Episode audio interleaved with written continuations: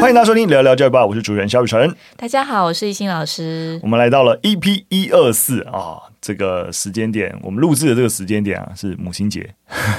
对，这是我就是。第一次当母亲，哎、欸，第一次过母亲节啊，不是第一次当母亲，第一次以母亲的身份过母亲节。谢谢你帮我，因为你知道生一个笨三年，讲话都就是非常混乱。好，总之是我第一次过母亲节，是这样吗？第一次以母亲的身份当过母亲节。好，谢谢，我就不重复了，好，不用重复了。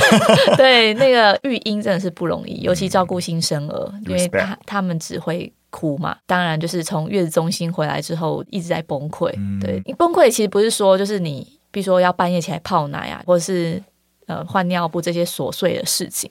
崩溃是就是他哭，但你可能把他生理需求满足完之后，你不知道他为什么哭，嗯、然后就有一种不知所措的感觉。嗯、我觉得这是我活到现在第一次有那种不知所措到崩溃大哭的一个体验，深深的无力感。对，非常非常无力。然后就这时候就是。特别会想起自己的妈妈，就会觉得，哎，哦，原来我小时候可能也是这样子哭闹，然后妈妈也很不知所措。所以，真的养儿方知父母恩这句话，真的是生过小孩之后，我觉得应该说特别深刻啦。应该有些人没生小孩，他。也知道这个道理，但我意思是说，我自己会因为这件事情更深刻。嗯，对，其实整个备孕跟生产的过程中，其实我蛮大量的阅读，然后其实就蛮多的书籍啊，或是一些妇产科医师他们的著作里面，其实给我蛮多力量。就是你其实不要当一个完美的妈妈，就是你就好好当一个不完美的妈妈。嗯，可是真的好难哦，要当一个不完美的妈妈很难，因为可能在我们的经验里面，我们就一直想要追求，就是哎。凡事准备好，然后给小孩最好的，或者是说，因为我们自己对自己的生命有这样子的期待，嗯、所以你会想要当一个朝着完美妈妈的方向前进。嗯、但是在这个过程中，要挫折，对，要一直提醒自己，没关系，不完美也没关系。嗯、然后你已经很努力了，这样。然后队友其实蛮重要，像我老公就常跟我讲说，你就佛系育婴，你不要给自己这么多的压力。嗯、对，你知道，因为从月中回来。月子中心很强哦，他就是真的有办法让你，比如说四小时喂奶一次，他就是四小时会喝奶，嗯、然后四小喝完奶之后，他就是可以睡着，嗯、所以他就是很有点像是标准化跟军事化的管理。但小朋友就可以依着这个很强。因为他们很专业吧，我不确定。但，但我们带回家就办不到，办不到。你知道我崩溃的第一个原因就是他们回来之后喝奶的时间就乱掉了。嗯，然后我就会觉得说，怎么会？那个护理师跟我交接的时候就说四小时要喝一次，那为什么他现在三小时就哭了，或两小时半他就哭了？那你不能够就是不先不理他。呃，但是你可以看得到，到他嘴巴有一个吸吮的动作，就是寻寻乳的动作。可是你不能让他饿过头，哦、他就是一直哭，你怎么可能让他哭一小时？哦、对，然后他在寻乳的过程就代表他饿了。嗯、然后再来就是月子中心很强，就是他那个每一餐的奶量他都固定好，比如说诶。嗯一百 CC，然后下可能下个礼拜就变一百一，他们就会泡刚好的奶给你喂。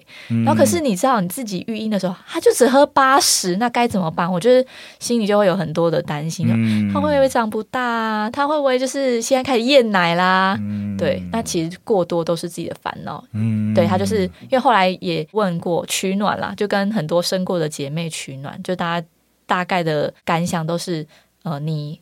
月中是标准化管理，可是你回来之后，你面对是一个独特的个体，他可能真的不想喝，嗯、或者是他上一餐比较饱，或者是说他刚睡得不是很好，所以他现在不想喝多一点或喝少一点，嗯、就不要这么在意，嗯、都会是先你跟他磨合，嗯，对，好，有点讲太多，但总之就是大家母亲节快乐，母亲节快乐，母亲节快乐。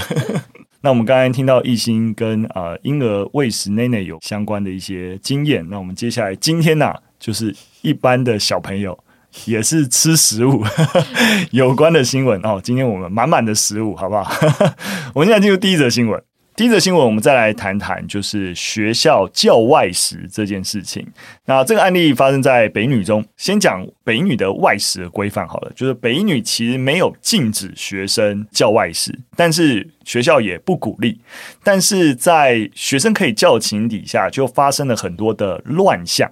例如说，学生下课的时间跟外送员送餐的时间没有办法配合，所以没办法直接意思就是直接你知道人跟人之间面交，所以就会有外送员，那外送员不知道东西要放哪，对不对？因为你不能够放在警卫室，所以就放在外面的电话亭，或直接放在地上。除了观感不佳之外，也很容易就是你知道，因为外面就直接太阳曝晒，所以餐点也比较容易变质。所以因为有这么多的一些问题啊，所以包含像家长啊，或是学生的像班联会啊，都希望学校能够设置外送餐的一些所谓自餐区啦。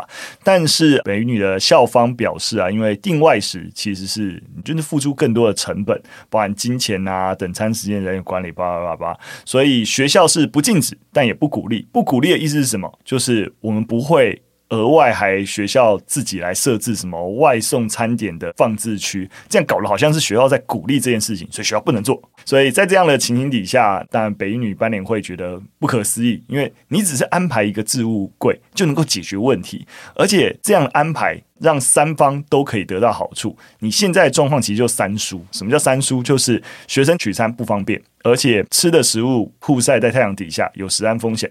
外送员也很浪费时间，因为你就在那边等，对不对？学生下课才来拿，所以你就在那边等，浪费时间，然后让整个送单的效率降低。那学校也因为校门口地上到处都是食物，结果被民众啊媒体投诉，那也有损校誉，对不对？三方都输。你就是安排一个架子就可以解决的问题，你为什么要搞成这个样子？那新闻中其实也提到。师大附中的做法，我觉得可以参考看看。那师大附中目前的做法是在校内，它设置外送取餐的专区，现场甚至还有三位的教官来维持秩序。那师大附中的主任教官就有表示说，虽然每天中午就是教官他牺牲了休息时间到场维持秩序，但是他非常乐见学生会主动的提案。那这是一个经过讨论决议之后的外送制度，那是一个民主素养的学习。那所以他们身为一个教育工作者，非常乐于配合，哦、很政治正确。那师大附中的学生会长他就分享说，这个专区的设置非常的棒，然后因为它可以加速取餐的效率。学生会还设计外送呃新制的懒人包，然后不断的在校内宣传，那呼吁要外送的学生下单的时候呢要备注好，那就是避免就是取餐或找不到餐点。而且还有 外送员也很开心啊，对不对？因为就是可以直接到那边去。那他们觉得在中午常常到各校送餐的时候找不到学生，那花很多时间联系。所以师大附中的这个外送专区体贴了学生，也体贴了我们外送员呐、啊。没错，其实我说实在啦，我相信北一女的校方不是不知道，这样一定会减少很多的在中午的那校门口各种乱象。但我自己直觉啦。对于北影女的校方而言，他们现在坚持的，对他们而言比较是原则问题。哦，因为校长有讲到说，北一女中一定有比食物更重要的事，是什么？想知道？对对对，他觉得你我们不能够把力气花在食物上。当学校为了学生的食物，还要特地很高刚做一些事情，他觉得违背教育或者教育场域该做的一些事情。可是你看师大附中，他们因为设置了这个专区，后续学生有非常多一些像是懒人包的制定啊，或是一些推广，我觉得就是一种学习耶。没错，不一定要把那个注目的焦点放在食物。物这件事情上面，反而是后面的那种潜在的学习。我觉得这就是关键点啊，就是说，你如果在意的是教育的原则问题，而不是在意教育的本质问题，就学生如果怎样都会吃外食，你只是在坚守一个。你一点道德的一个底线，学学校绝对不能鼓励，所以我不可以有任何跟鼓励有关的行为，不是嘛？那你现阶段大家就在吃外食，你又禁止不了，然后你又不让整件事情变得更顺利，反而让整个学校的一个运作产生了一些阻碍，那也没有必要。我就觉得，就是毕竟学生已经有这个需求，也提出了这个诉求，所以最后还是要解决问题啦。嗯，来，我们进入第二则新闻，我们来谈谈营养午餐。全台湾有营养师的学校只有不到两成，十九趴的比例，所以现在有许多的民间团体啊，认为整个营养午餐啊，应该要用专门的法律来进行规范。那大家也知道，就是说一直以来营养午餐的一些食安问题啊，其实也经常出现。那全台湾的食物中毒的事件，在二零二二年食药署的统计，也有三分之一是发生在学校，有一千六百多名的学生受害。所以，我们就会感受到，诶，照理来说，我们办营养午餐不让学生吃外食，我们就会说外食比较不健康啊，有食安疑虑。没有哈，我们很多的食安问题根本就是发生在学校本身，如果学校根本的营养午餐就搞不定食安问题。那这个营养与否，也跟营养师的配置，你就光配这个配置就可以感受到这个问题。这么少的营养师，怎么样能够解决孩子的营养问题？所以有许多的民团呐，那也认为整个营养午餐法应该要变成专法。那当然，相关的一些商业联合会，可能像餐盒的商业同业工会啊等等，也表示支持专法。那他们也愿意接受纳管。那当然了，立委指出，目已经有不同的两个版本呃草案在准备要进行公听会啊，跟询答等等。那也必须要说，其实过去四年一直有。相关不同的一个版本正在出现，但一直都没有出现这个转法。就是近期营养午餐相关新闻还蛮多的，像是前阵子也有那个基隆营养午餐看到毛毛虫在蠕动，好，所以高中生就很很惊吓这样。嗯，然后另外也有就是营养午餐也北部涨价了，那南部他们就其实没有这个部分，也是教育现场常常会遇到的一些状况。没错，不过这边也跟大家讲了，就是说啊，是不是立个专法真的有用？这当然也是不是说我们立个专法就有用，当然我们也是去参考其他国家的一个做法。其实像日本跟韩国，其实也。都有专法，就是所谓的学校几时法。那不论是针对整个午餐的一个收费模式啊，然后家长要如何参参与啊等等，那地方政府跟中央政府的一个预算编列啊，其实都可以做出一个比较完整的一个规范。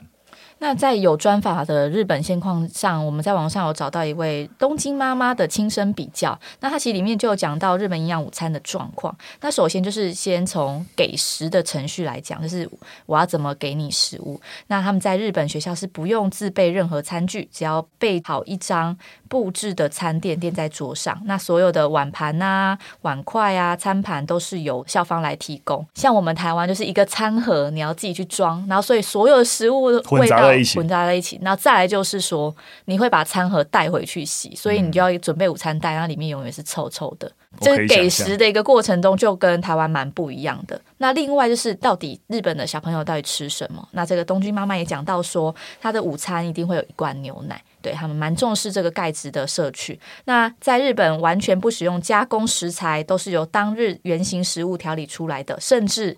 他们连高汤都是用柴鱼自己去熬出来的。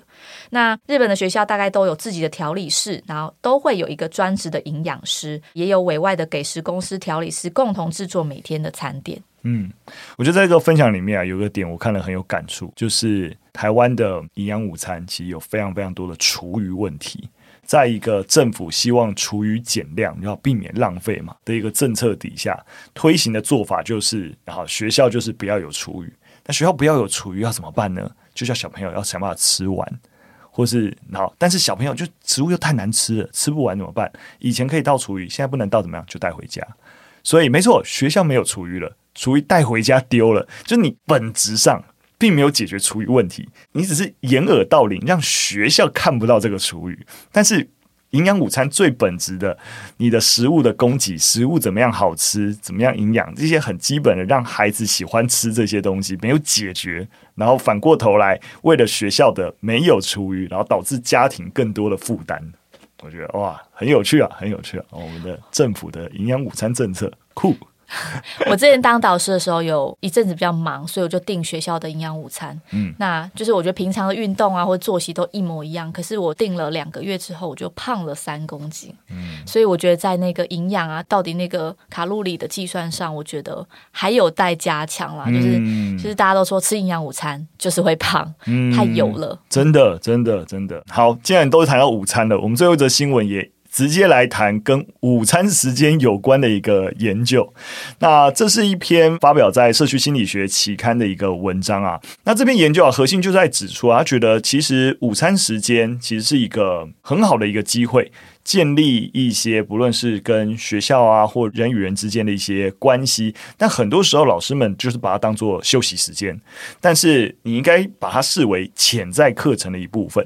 这个研究啊，那他调查了美国犹他州八百多名国中生，那回答他们对于就是学校的一个归属感的一个程度。那么研究啊归类了五种不同类型的学生：非活跃型，也就是说在午餐时间很少参加各种活动，或是不浪费时间的学生，就是不喜欢。啊，打闹或是用功的学生，反正在午餐时候还会去读书、写作业，或是没有午餐朋友的，或是啊就很活跃的，会你知道午餐时间就到处参加活动啊，或跟朋友聊天之类的。那当然不出所料，就是如果你是活跃型的啊，或是你有午餐朋友的学生，你在学校的归属感会比较高。所以研究者就指出啊，如果学校有机会某种程度让午餐的时间比较有结构化，帮助更多的学生可以建立跟学校联系。学校不是说就是跟学校本体啦，就是说跟学校其他学生跟老师都是那个联系是一起的。对，所以例如说，你可以让喜欢安静活动的孩子能够给他们足够的空间，或是偶尔举办一些庆祝活动等等，那都可以更好的利。利用这个时间，就让不同需求的孩子在午餐时间都能够适得其所。其实我当导师的时候也。非常非常喜欢午餐时间，不论自己带餐，或者是说我跟学生一起吃营养午餐，我觉得那个是一种跟他们互动的一个很好的机会。那我通常都会让学生自由换座位，就是他们可以开心的聊天吃饭。当然是在 COVID 之前啦。可是我觉得这篇研究有趣的点就是，他其实在美国的国中，他们的午餐时间是自己到餐厅去享用。可是台湾的基本上就是全部都在班上，班上。对，所以导师比较有机会可以在午餐。餐时间做一些额外的一些互动活动，比如说我们一起来看某一个 YouTube，嗯，然后或是我们一起来同乐，或是我们有一些自己规划的一些活动。对，那如果说今天是来到以校方为主来主导午餐时间的话，其实我也蛮想提供我们学校，应该说每一间学校国高中生都有这样的规划。还是高中比较 free，我不知道，因为我们学校是完全中学。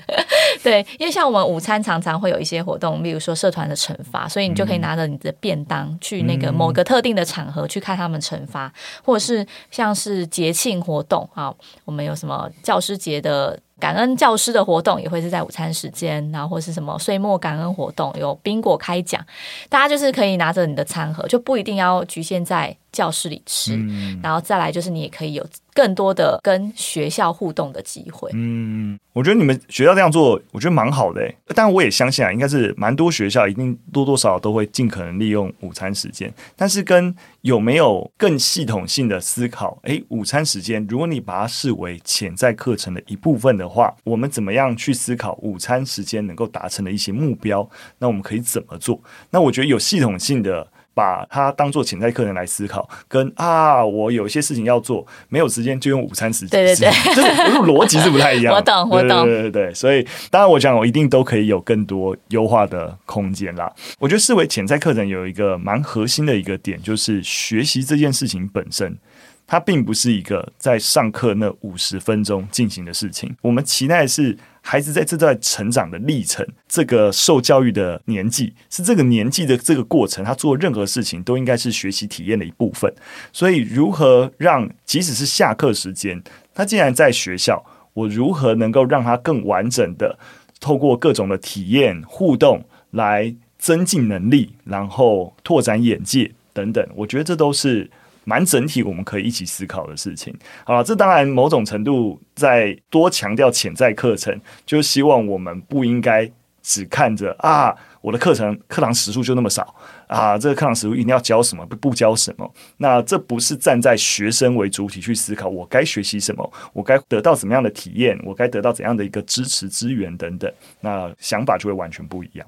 那这边最后也跟大家做一个小小的一个工商啊，然后之前的集数也一直跟大家讲，其实我们蛮在意语文教育的。那现阶段中小学的国文教育，其实我们会要蛮视个别老师对于语文能力本身的在意程度，才有一些参差不齐的一个啊培力，但既有的国文课的基本大框架，其实很多问题是没办法解决的。